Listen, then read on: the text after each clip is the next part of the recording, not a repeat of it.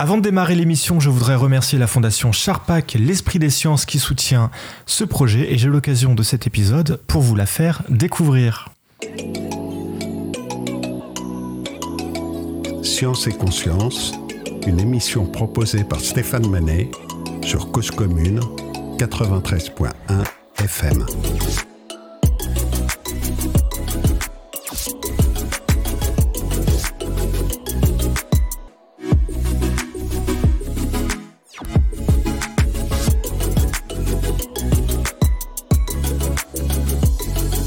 Nous connaissons est un monde dirigé par les sciences.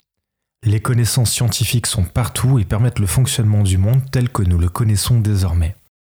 Dans chaque smartphone, il y a 27 prix Nobel. Les sciences sont le système de structuration des connaissances désormais hégémonique. Peu de gens mettront en doute que lorsqu'un avion démarre, il décolle, et sans pour autant être un mécanicien des fluides. Et pourtant, les sciences paraissent de plus en plus lointaines à ceux qui ne la font pas, mais il est sans doute plus que jamais utile pour comprendre notre monde, comprendre comment les connaissances sont construites, de se forger un esprit et une culture scientifique. C'était la démarche de Georges Charpak, Nobel de physique, qui a œuvré pour le développement de l'esprit scientifique dans l'éducation et pour éclairer la place de l'esprit des sciences dans la société. C'est donc à un des fondateurs que nous allons poser toutes nos questions aujourd'hui. Yves Charpak, bonjour. Bonjour. Yves, donc tu es épidémiologiste C'est une de mes une de mes compétences, disons, de chercheur. On peut dire ça comme ça. Biostatisticien aussi, on peut dire? Oui, ça va, ça va ensemble. J'ai fait de la biostatistique appliquée à, à l'épidémiologie. Tu es médecin. Alors, je suis par ailleurs, j'ai une formation de médecin. Et tu as eu l'occasion de travailler pour l'Institut Pasteur, euh, pour l'OMS notamment. Pour l'établissement français du sang aussi, et puis euh, ouais. Pour des tas d'autres partenaires euh, dans une, une activité que j'appellerais de l'évaluation scientifique et je, on pourra développer là-dessus sur ce, point-là.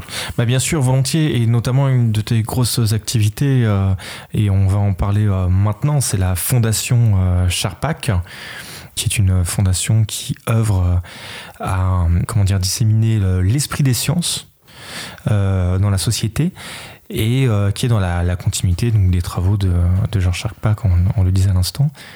Alors il y a eu une fondation précédente, La main à la pâte, qui se concentrait spécifiquement sur l'éducation alors c'était un des un des dadas de mon père Georges Charpak et euh, bon il a beaucoup il a il a été euh, 100% de son temps et de son énergie euh, occupé par euh, de la création scientifique euh, en physique et puis il a toujours été très très très très intéressé à ce que les autres pouvaient comprendre de la de la science. Mmh. Et un de ses vraiment un, un de ses disons euh, sujets favoris, c'était comment est-ce qu'on apprend aux enfants, comment est-ce qu'on développe l'esprit des sciences, l'esprit scientifique chez des enfants.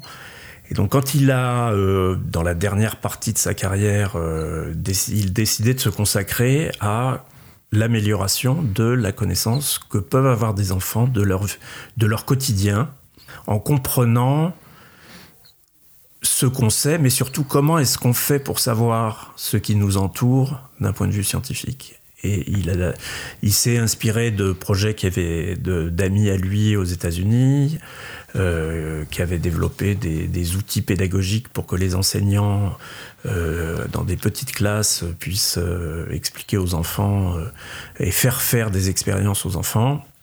Il a amené ça en France avec un certain nombre de collaborateurs, de gens de, avec qui il travaillait, des gens de l'éducation nationale, des gens de l'Académie la, de des sciences.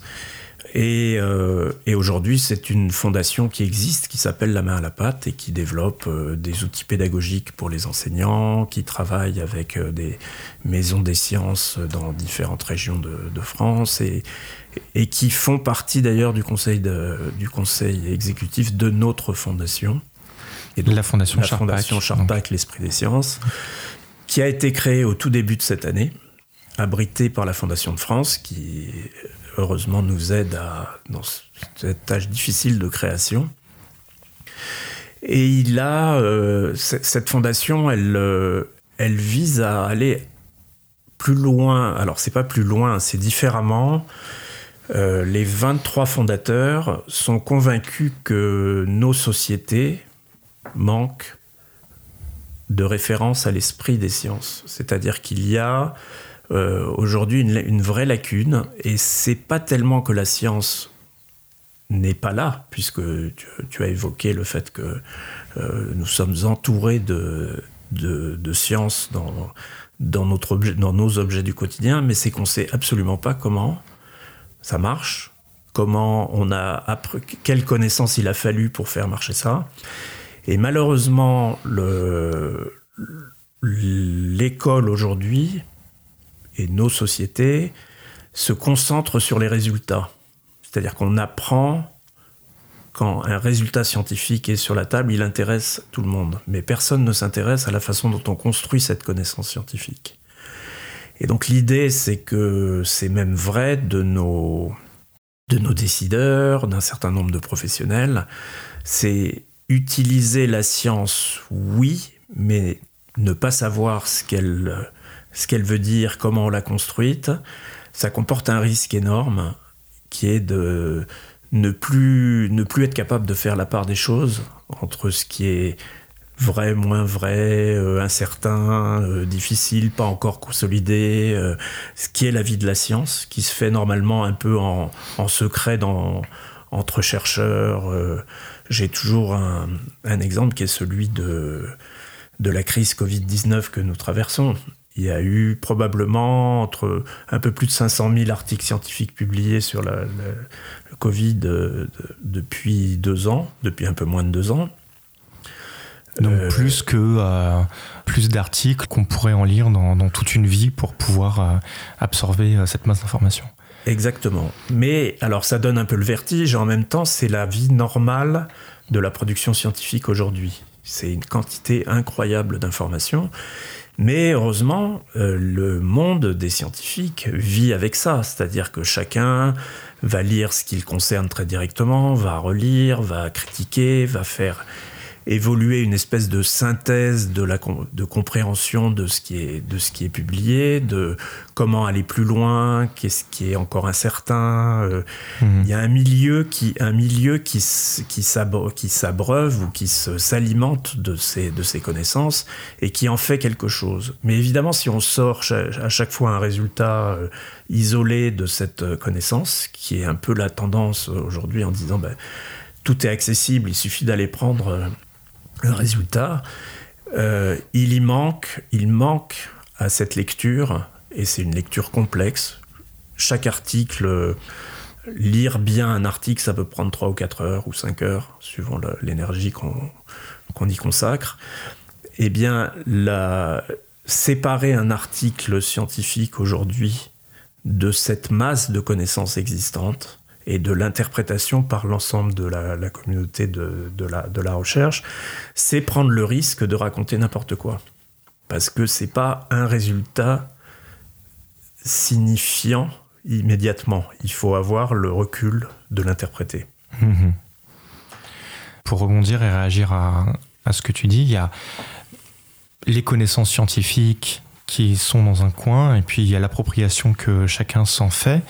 Euh, il y a une étude qui est, euh, euh, qui est parue au tout début de la, de la, de la crise, du, la crise de la Covid, donc 4 avril 2020, on est tout début de la, de la, de la pandémie, une étude IFOP auprès d'un échantillon de Français dont une majorité pensait que l'hydroxychloroquine est un traitement efficace contre le coronavirus. 59% disaient oui.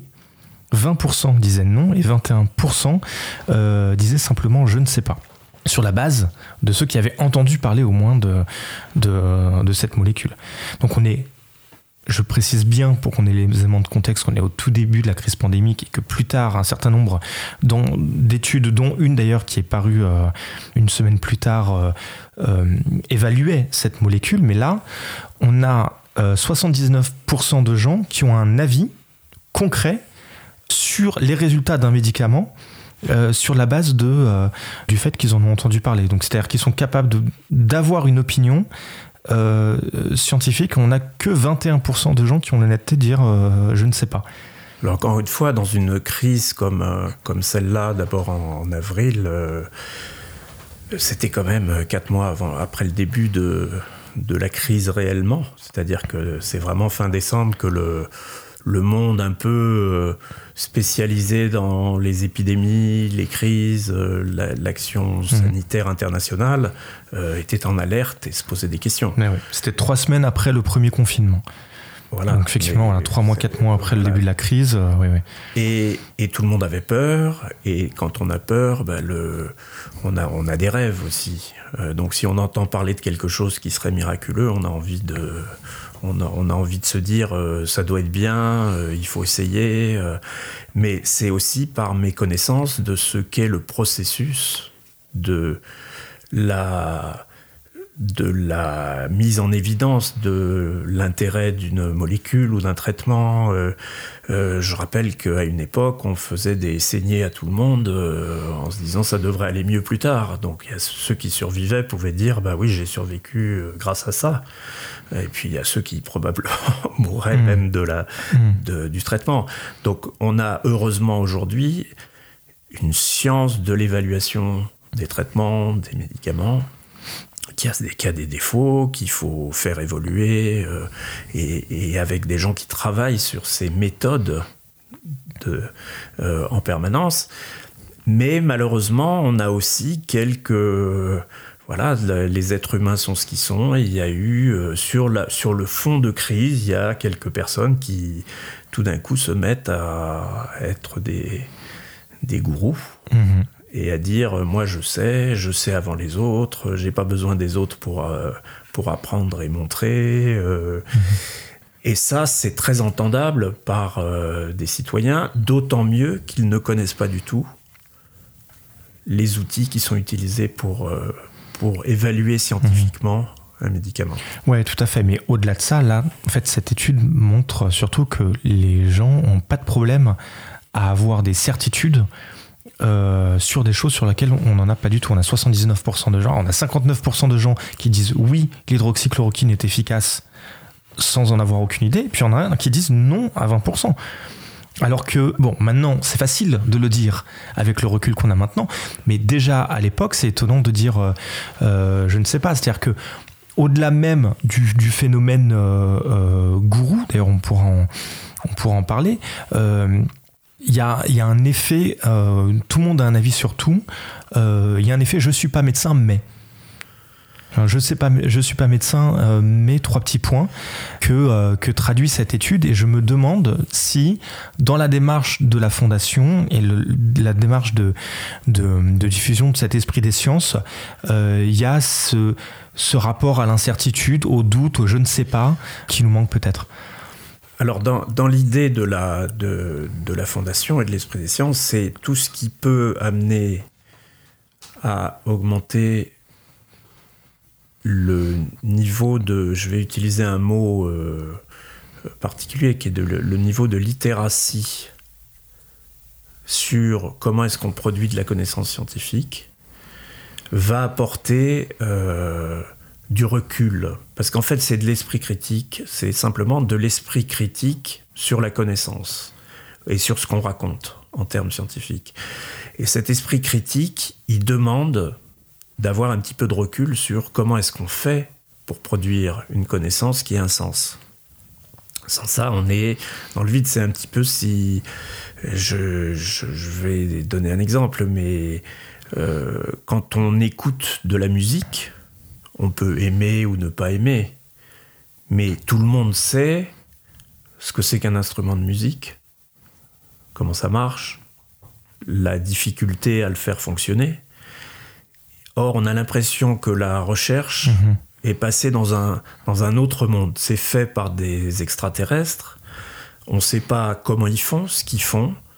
Et on a envie de croire ou pas croire. Et on dit, bah voilà, on leur confie, on leur confie la, le soin de, faire de, la, de produire la connaissance scientifique, mais surtout on va pas faire l'effort de se dire mais comment ils font? Qu'est-ce qu'ils font au quotidien pour nous amener cette connaissance? La construction de la connaissance scientifique est quelque chose qui est énormément méconnu dans nos sociétés, sauf si on a fait des études très spécifiques qui conduisent à être exposés à la production de la, de la connaissance scientifique. Hmm. Mais si on file la, métaphore de la musique, on pourrait se poser la question jusqu'à où euh, il faut aller euh, en termes de connaissances pour comprendre le, fonctionnement des choses. Donc si je prends par exemple mon smartphone, j'ai pas besoin d'être chimiste pour comprendre le fonctionnement de ma batterie au lithium, euh, ou d'être informaticien pour comprendre l'intelligence artificielle, ou encore expert des, réseaux de télécommunications pour comprendre les satellites. Et de la même manière sur la musique, je peux intuitivement savoir faire la différence entre des cordes et des cuivres quand j'écoute un morceau de musique, et pas forcément immédiatement me dire ah là tout de suite maintenant on est dans une gamme euh, X ou Y, on est dans euh, telle construction de la musique, euh, etc.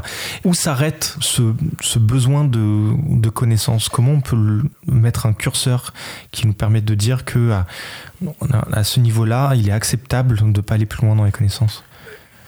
C'est pas une question de, de, acceptable ou pas acceptable, c'est jusqu'où on a envie de comprendre comment les choses fonctionnent. Et ça rentre en interaction avec quelque chose qui aujourd'hui est très fort, qui est on, veut à la fois avoir un avis sur, euh, sur ce qui nous entoure. Et là, je vais prendre l'exemple de l'environnement au quotidien, de la production d'énergie, des déchets, de la pollution. De... Tout le monde veut avoir un avis là-dessus pour pouvoir dire euh, il, faut, il faut prendre telle et telle mesure, telle mesure est justifiée, telle autre ne l'est pas. Certains disent que euh, il faut faire, euh, il faut supprimer tel produit, d'autres. Mais si on fait pas ce travail de comprendre comment se produit, com comment est-ce qu'on est capable d'abord, euh, qu'est-ce que c'est que l'énergie par exemple, qu'est-ce que c'est que des ondes électromagnétiques qui font peur? On dit je veux pas de la 5G mais qu'est-ce que c'est la 5G Il y a quoi derrière? Qu'est-ce qu'on qu qu'on a comme connaissance?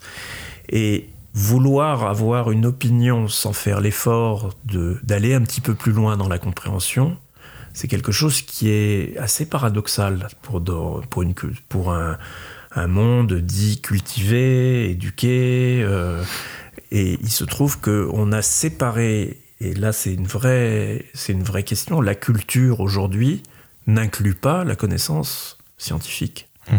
La connaissance scientifique ne fait pas partie de la culture. C'est quelque chose d'à part. Ce qui est un petit peu paradoxal dans un monde qui vit entouré de connaissances scientifiques au quotidien. Mmh. Tu fais référence à l'effet Dunning-Kruger, notamment. Alors peut-être pour développer pour les auditeurs l'effet Dunning-Kruger, c'est-à-dire plus je suis compétent, plus je doute, moins j'ai l'impression d'être compétent, et plus je suis incompétent, plus j'ai l'impression d'être compétent. Je, je, suis un petit peu. Je, je, mettrais un, un, bémol à cette, euh, à cette façon d'exprimer les choses parce qu'on. Effectivement, on introduit du doute, on comprend où sont les limites de la connaissance, mais je ne crois pas que ça conduise à se dire euh, j'ai l'impression d'être incompétent. C'est on progresse sur le chemin de la compétence. Il y a aussi dans la connaissance scientifique quelque chose de de, une forme de modestie qui est de se dire ce que je ne comprends pas, je suis capable de le reconnaître. Et ça ne veut pas dire que je suis mauvais. Ah bah non, non l'effet de donné... Kruger dit pas ça, mais il dit que euh, euh, quand on est compétent, on va être beaucoup plus mesuré, on va faire attention à ce qu'on dit, on va comprendre en fait les limites de sa connaissance mieux, alors que quand on n'a pas la compétence, euh, on va être euh, plus enclin, euh, plus tenté de, de, de, lancer des certitudes. Ou d'accepter des certitudes exprimées par d'autres. Voilà, exactement. C'est ce qui est aujourd'hui un des dangers de, de cette faible culture scientifique. Mmh. C'est qu'on accepte de la part de ceux qui tout d'un coup se présentent comme étant des porteurs de la vraie parole, de la vraie connaissance, à peu près n'importe quoi.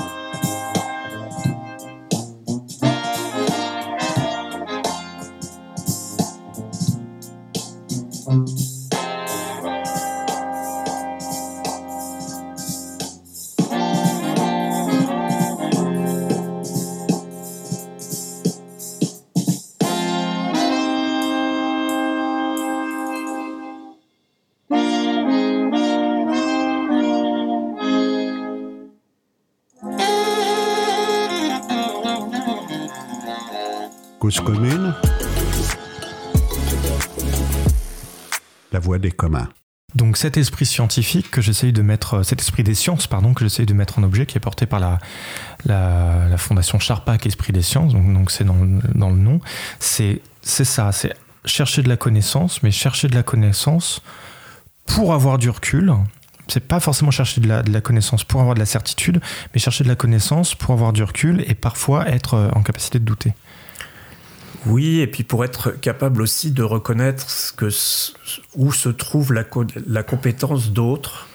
Et je vais, euh, raconter une anecdote de, mon père Georges Champac euh, sur la physique. Il était physicien, il était physicien expérimental.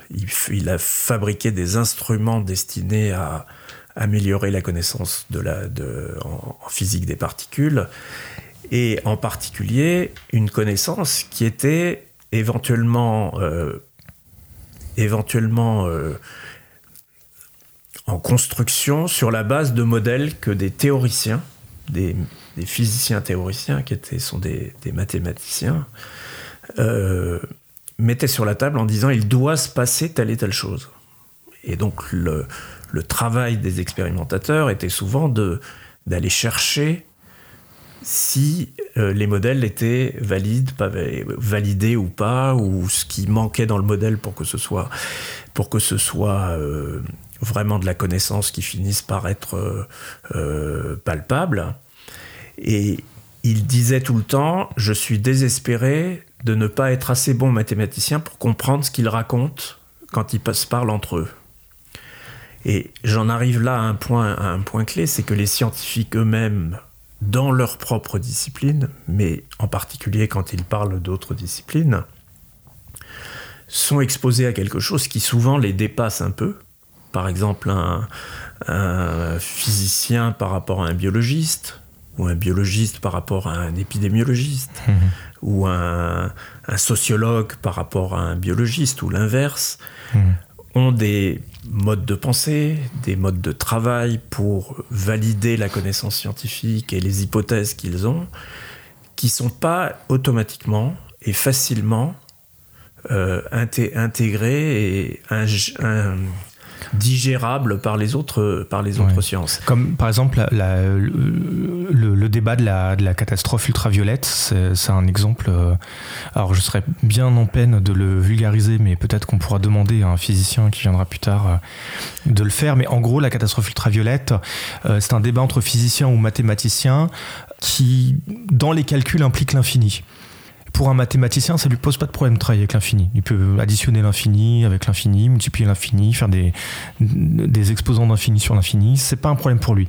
Par contre, un physicien, quand il a l'infini dans ses équations, ça veut dire qu'en allumant euh, une, une, allumette, il se retrouve avec une, explosion infinie. Enfin, physiquement, ça, ça, pose un énorme problème euh, euh, conceptuel et épistémologique que, qui a été nommé la, catastrophe ultraviolette au, début du XXe siècle. Et ça, ça, ça donne l'exemple de l'incapacité entre physiciens et mathématiciens de, de, pouvoir communiquer entre eux. Alors il y a ce genre de choses euh, que je connais pas, hein, pas du tout, mais euh, toutes, les, toutes, les, toutes les connaissances scientifiques sont exposées à ces, à ces débats de méthodes, de compréhension, de changement de concept, de paradigme, euh, qui, font, qui font le métier de...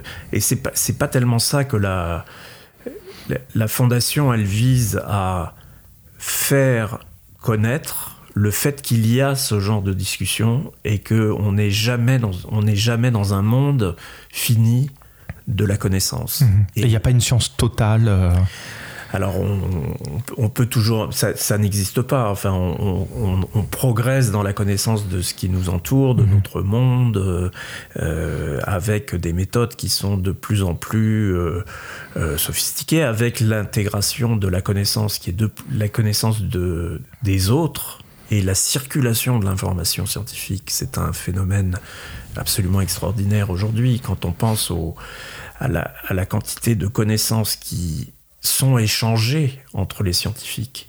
Et ça, c'est ça, c'est quelque chose de formidable et qui peut être mis en danger par certaines euh, euh, pratiques parfois euh, administratives, politiques.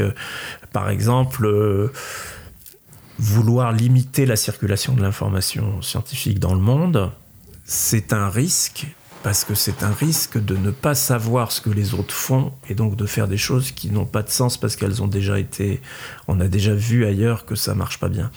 Euh, je, donne un exemple encore une fois qui est celui de de, de la construction du, de la physique euh, des particules au CERN à Genève, qui est un projet européen dans lequel le monde entier, sur lequel le monde entier s'est agrégé, et qui a produit un des centres les plus, enfin les, les plus regardés au monde aujourd'hui encore, simplement parce que tout le monde échange en permanence. Et même, en, même à l'époque de la guerre froide euh, précédente, c'est-à-dire l'Union soviétique, euh, la Chine, euh, le monde occidental, eh bien, tous les chercheurs de ces pays étaient aussi au CERN et échangeaient entre eux leurs connaissances. Je crois que cette connaissance... Ça, c'est la Suisse aussi. C'est le... Je plaisante. C'est un, un, endroit neutre, tu veux dire. Voilà, c'est ça. Voilà. Mais disons que cette, cette, euh, cette fo ce formidable échange qui existe aussi dans, dans mmh. les autres domaines, dans le domaine de la biologie, de la médecine, de... aujourd'hui, les revues scientifiques, et on, euh, il faut payer parfois, et, euh, il faut, faut, acheter un article par exemple, mais l'information circule. Mm. C'est rare que de l'information soit vraiment circule pas, mm. sauf pour des raisons industrielles quand on décide que tiens cette information doit être gardée sous le coude parce que on va prendre un brevet, on va empêcher qu'elle circule parce que ça pourrait nous. Et ça, ça c'est un vrai danger. Mm. Mais elle, elle, circule tellement l'information qu'elle a créé euh, euh, cette démarche a créé une invention qu'on a appelée le World Wide Webs euh, dans les années 90 par Tim Berners-Lee, euh, qui est du CERN. Justement, il fallait pouvoir avancer un petit peu plus vite que simplement s'envoyer des fax pour se faire des schémas compliqués de, de, de physique des particules. Et on a eu l'idée qu'on pourrait, euh, dans un document, créer un lien qui renverrait vers un autre document.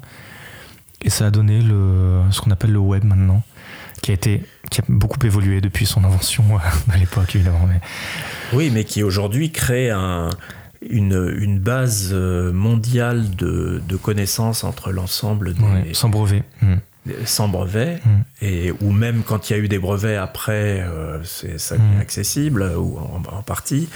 Et, et c'est la base de travail de l'ensemble des, des, scientifiques. Et cette circulation-là, c'est vrai qu'elle est, elle est complexe à, à comprendre. Et aujourd'hui, on a bien vu que euh, il y a des métiers intermédiaires qui se sont créés, des institutions, des chercheurs qui sont des spécialistes de la synthèse en fait, ils vont prendre la connaissance qui circule et la synthétiser pour dire à ce stade de la connaissance, voilà ce qu'on peut dire de tout ce qu'on sait.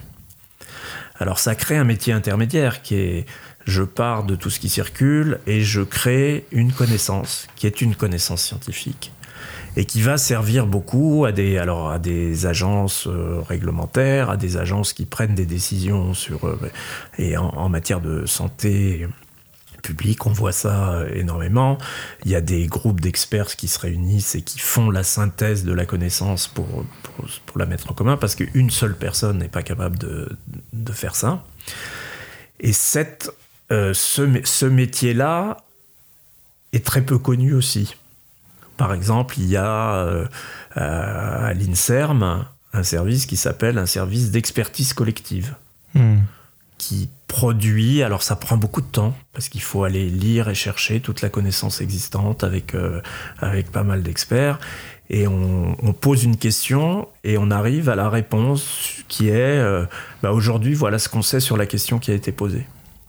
Mais c'est un métier, c'est un métier, c'est vraiment de la, de la production de connaissances scientifiques, mais qui est déjà plus le, la recherche primaire, mais de la recherche secondaire. Et cette connaissance-là, elle est totalement absente de la culture de la majorité des citoyens. C'est-à-dire de savoir que ça, ça existe.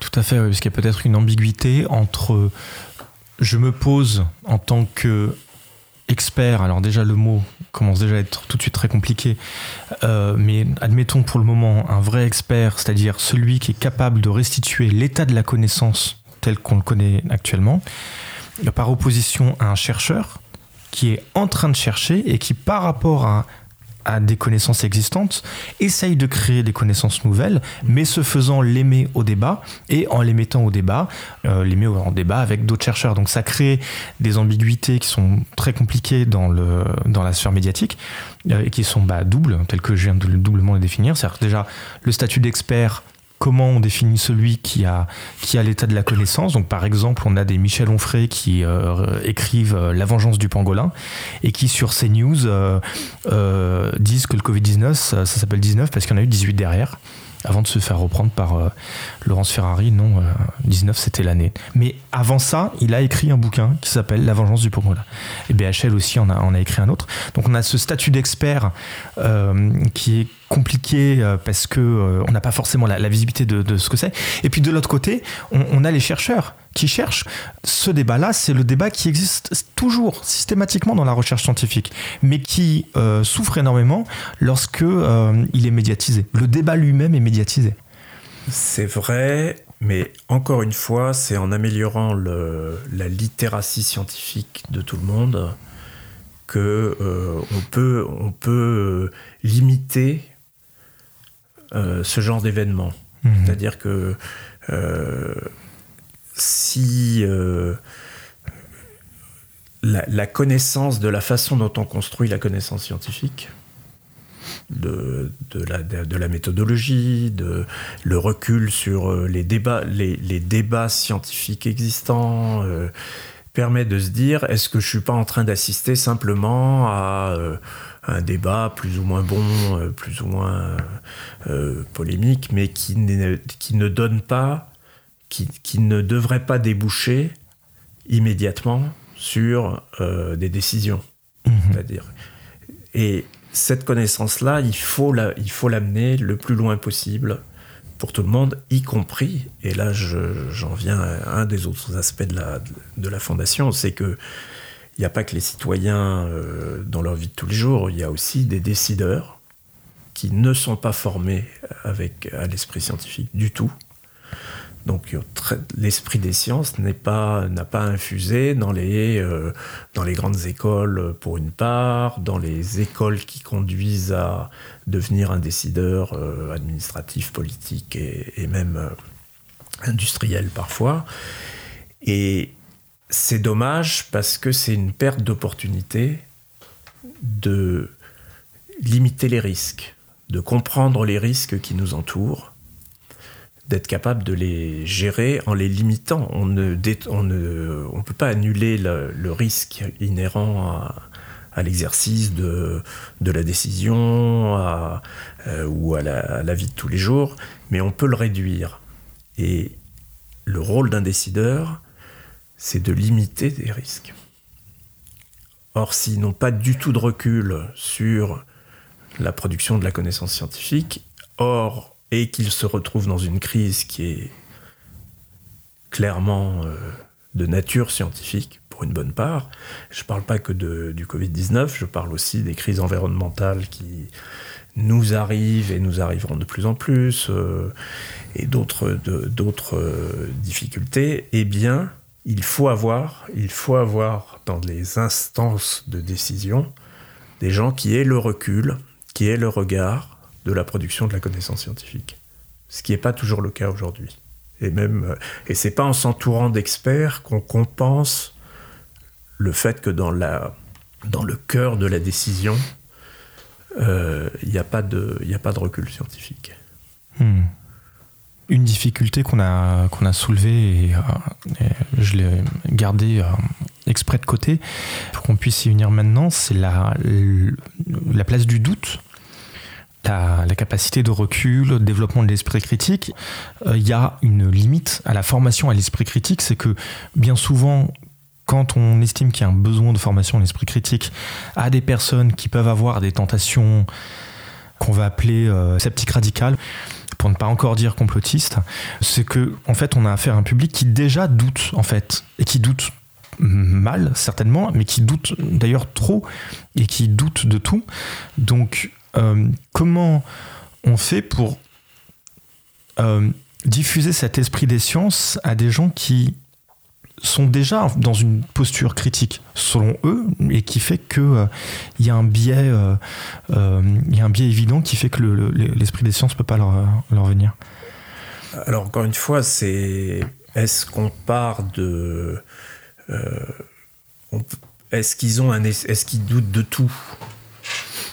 Parce qu'ils ont été échaudés et parce qu'ils n'avaient pas, ils n'ont pas été assez exposés à cette construction du doute dans le passé, qui fait que quand on se met à douter, on, on peut se mettre à douter de tout si on n'a pas le recul de se dire que c'est un doute légitime parce que la connaissance n'est pas là. Et peut-être qu'il faut pas se focaliser sur des gens qui ont décidé de douter de tout. Parce que la majorité des, des citoyens, des décideurs, des professionnels, ne doutent pas de tout. Mais ils se trouvent dans une position où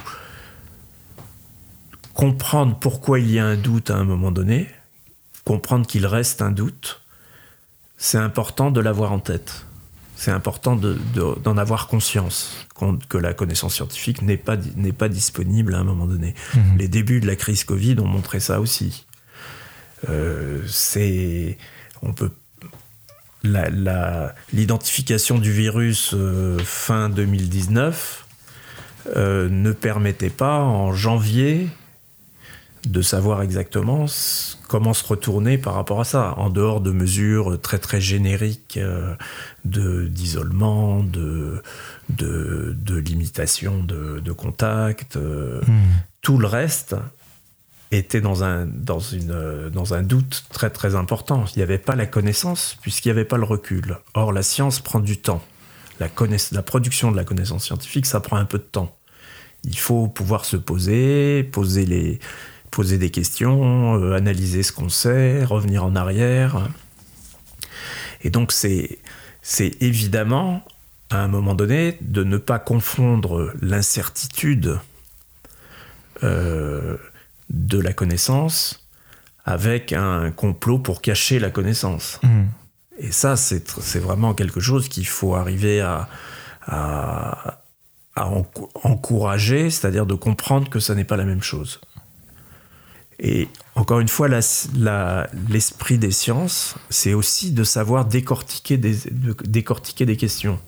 Je, je prends, j'ai souvent un exemple très très très bête aujourd'hui, qui est celui de, de la de polémique sur euh, sur les lits d'hôpitaux dans, dans, tous les pays de dans tous les pays développés euh, en disant euh, oui c'est parce qu'on réduit les, les lits d'hôpitaux ou parce qu'on on n'en a pas assez que on n'est pas capable de prendre en charge correctement des, des patients à l'hôpital. Et on, on, a vécu cette, cette question-là à l'OMS quand j'y étais en 2004 pour finir par se dire, mais au fait, c'est quoi un lit d'hôpital? C'est une vraie question. Hmm. Parce qu'un lit, c'est pas qu'un lit. C'est un, lit, c'est un meuble hmm. posé au milieu d'un hôpital. Non, c'est plein d'autres choses autour. Et si on pose pas ces questions-là, et l'esprit l'esprit scientifique, et c'est pour ça que j'en reviens à l'évaluation scientifique d'une partie de nos sociétés, c'est de, de décortiquer les questions, de les poser en décortiquant, en allant plus loin dans, dans, le, dans, le, dans le questionnement et en disant qu'est-ce qu'on a comme réponse par rapport à des questions qui sont beaucoup plus détaillées euh, et, et, sophistiquées d'une certaine façon. Mmh. Cet esprit critique-là, il n'est pas très développé non plus. Il n'est pas très développé, mais il, comme il est parfois trop développé, là, je, vous encourage à, rentrer dans, la discussion de ne euh, pas faire simplement la séparation entre les gens qui croient et les gens qui croient pas. C'est quelque chose d'un petit peu plus compliqué que ça. En fait, il y, a une, fracture épistémologique dans notre société. C'est-à-dire que il y a il y, a une, fracture entre des gens, dans la, alors épistémologique, le mot est un peu compliqué, on va l'expliquer aux auditeurs, mais dans la manière de produire des connaissances. Il y a une fracture dans la manière de produire des connaissances, il y a une fracture dans les, les sources d'information et les sources de croyances. Et euh, dans la réfutation automatique, il y a des gens qui vont dire si ça vient de l'OMS, c'est que c'est forcément, euh, forcément toxique, c'est forcément mauvais, c'est forcément pensé pour nous faire croire que. Et on peut se revendiquer de la science, comme par exemple Florian Philippot sur BFM Télé en août dernier, en août 2021, euh, en discussion avec le, médecin Ludovic Taureau. Le médecin lui demande êtes-vous vacciné? Et Florian Philippot de, répondre Je ne le suis pas car je pense que la balance bénéfice-risque n'est pas bonne. Moi, je suis dans la science. Cette phrase est absolument incroyable. Bon, elle est évidemment tournée de manière absurde. Enfin, on, voit bien que cette personne a un vrai problème avec justement ce qu'est la science et l'esprit des sciences. Mais il a, moi, ce qui m'interpelle, c'est qu'il a pas de scrupules pour s'en revendiquer. Donc on a quelqu'un qui est éminemment complotiste, qui, fait partie en ce moment des, des antifax et, qui va, surtout les antifax en l'occurrence, et qui va s'appuyer sur toutes sortes d'imaginaires pour pouvoir faire euh, gonfler des, inquiétudes auprès d'un électorat présupposé qu'il pourrait avoir et, qui, qui, va rechercher. Mais moi, ce qui m'interpelle, c'est qu'il n'a pas de difficulté à se revendiquer de la science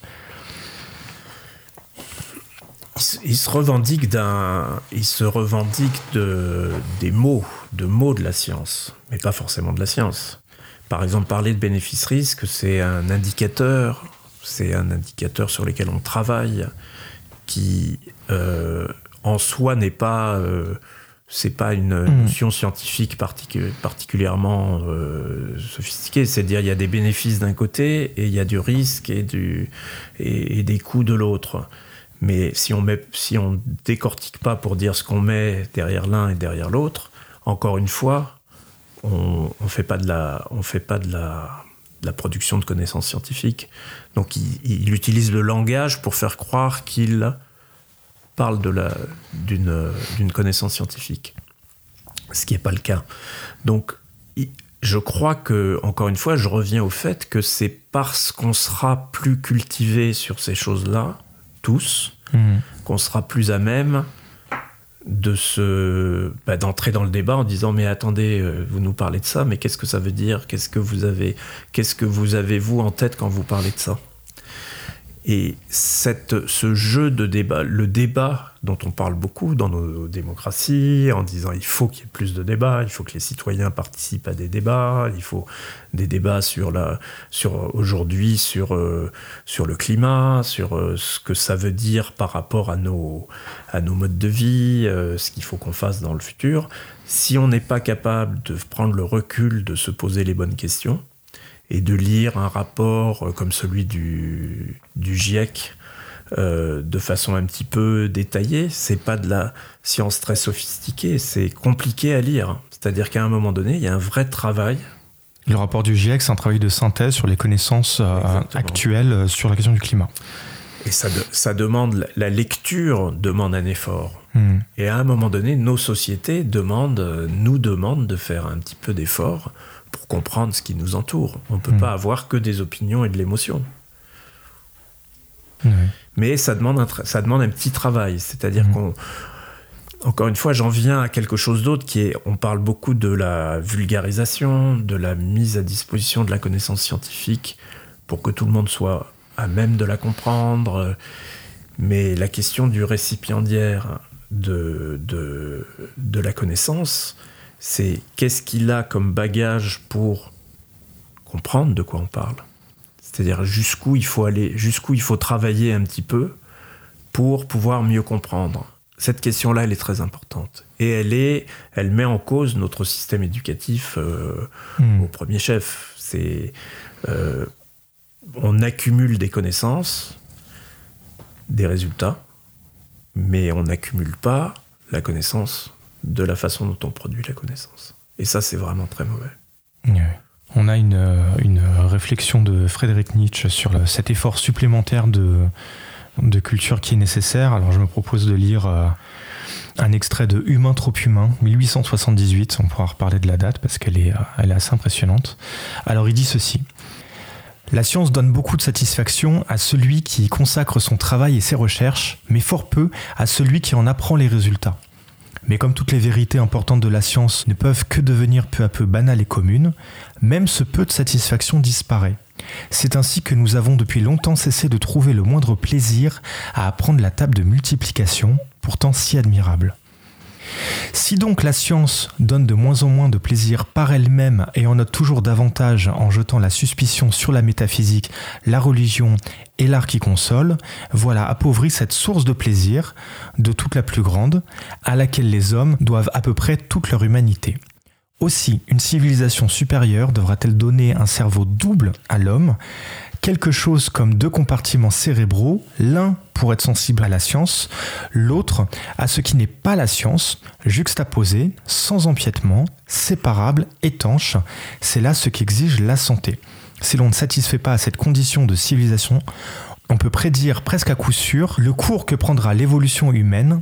Le goût du vrai va disparaître au fur et à mesure qu'il garantira moins de plaisir, l'illusion, l'erreur, la chimère vont reconquérir pas à pas, parce qu'il s'y attache du plaisir, le terrain qu'elle tenait autrefois. La ruine des sciences, la rechute dans la barbarie en seront la conséquence immédiate. L'humanité devra se remettre à tisser sa toile après l'avoir, telle Pénélope, défaite pendant la nuit. Mais qui nous garantira qu'elle en retrouvera toujours la force? Et le texte s'appelle L'avenir de la science. Donc Humain trop humain, 1878 quand même, il est impressionnant de modernité ce texte. Oui, il, est, il, a, il annonce effectivement euh, des choses dont on, qu'on peut craindre, mais, mais j'aimerais réagir à ça. Bah, c'est fait pour. Ça parce qu'il y a l'idée qu'il y a euh, deux compartiments distincts, c'est-à-dire que euh, il y a d'un côté la culture, le plaisir, euh, la joie de, de, du fonctionnement de l'esprit au quotidien, et puis de l'autre quelque chose qui est plus plus fonctionnel, plus, opératif et qui ne procure pas de, plaisir. je le renvoie à ce qu'on a déjà discuté, c'est si on doit si on doit apprendre tous les résultats de la science, c'est forcément terrible. C'est impossible. Et d'ailleurs, personne personne n'est capable de le faire. Ça n'existe pas. Euh, par contre, si on apprend comment se construit la connaissance scientifique, c'est un vrai ce, ce qu'il évoque comme un plaisir. Mmh. C'est le plaisir de construire la connaissance. Eh bien, on on va aller beaucoup plus loin. On apprend, on apprend le plaisir de produire cette connaissance. Et ça devient, ça devient culturellement euh, euh, un plaisir. Mmh. C'est-à-dire qu'en fait, lui, il part de la thèse que c'est un plaisir de produire de la connaissance scientifique, donc c'est réservé aux scientifiques, et on ne peut être que frustré des résultats, comme les tables de multiplication dont on perd la magie. Mais comme un avion qui vole, euh, c'est quand même assez incroyable qu'une machine aussi immense puisse se soulever de terre, et, et en fait, on perd cette, cette magie-là. Et là, toi, toi, tu dis que euh, cette division entre les deux, elle n'est pas si évidente que ça. Euh, et on, peut retrouver ou faire retrouver la satisfaction de à travers la culture scientifique dans la production des connaissances. Ou en tout cas, c'est peut-être ça qu'il faut retrouver, c'est une forme de magie en fait dans l'appropriation de, la, de, la, science. Tout à fait.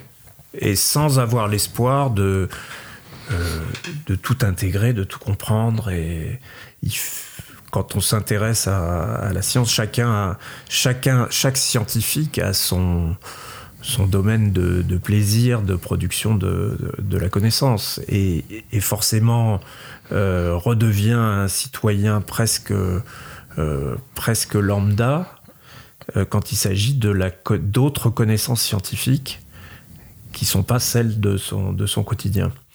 Avec une petite parenthèse qui est quand même que la. Il y a, il y a, un, il y a un, euh, un substrat commun à toutes les sciences dans la, dans la façon de construire les choses. C'est-à-dire de se dire euh, euh, j'ai une question, est-ce que j'ai, est-ce que c'est la, est-ce que c'est la bonne question? Est-ce qu'elle a déjà été traitée ailleurs? Est-ce que je suis capable d'aller chercher ce que d'autres ont déjà travaillé sur, euh, sur cette question? Puis ensuite de la développer en disant quelles sont les méthodes qui vont me permettre d'apporter de la connaissance en plus sur, mmh. euh, euh, sur cette question? Qu'est-ce que, comment est-ce que je vais faire pour mesurer, mesurer et de façon fiable. Je, je vais ensuite euh, travailler à l'analyse, confronter cette analyse avec des d'autres, avec mes pairs ou avec d'autres à mhm. qui je soumets des résultats. C'est ce euh, fameux débattre. adage, euh, euh, le- un problème bien posé, c'est la moitié de la, de la réponse. Voilà, et, et cette méthode-là, cette méthodologie-là, qui pourrait être extrapolée d'ailleurs à d'autres activités humaines, euh, et c'est tout le sens de dire il faudrait aussi qu'il y ait des gens dont le métier a été d'être scientifique, qui se retrouvent dans des instances où ils ont à autre chose que de la science, mais avec un regard qui n'est pas tout à fait le même que celui de, de leurs collègues. Parce que ce regard croisé différent du gestionnaire, du, du communicant, de, du, euh, de- et du scientifique peut apporter beaucoup dans les situations où justement la- l'analyse est complexe.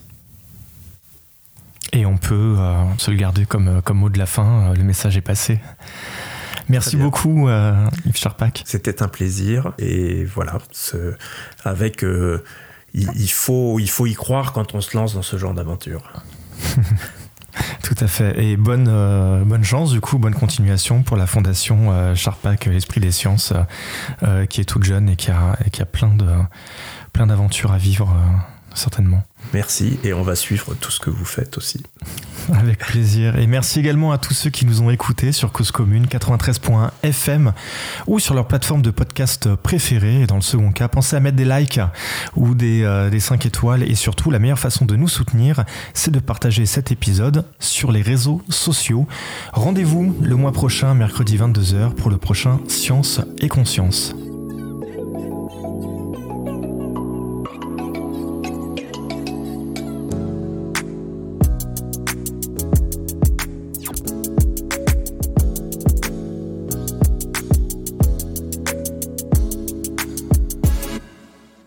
Commune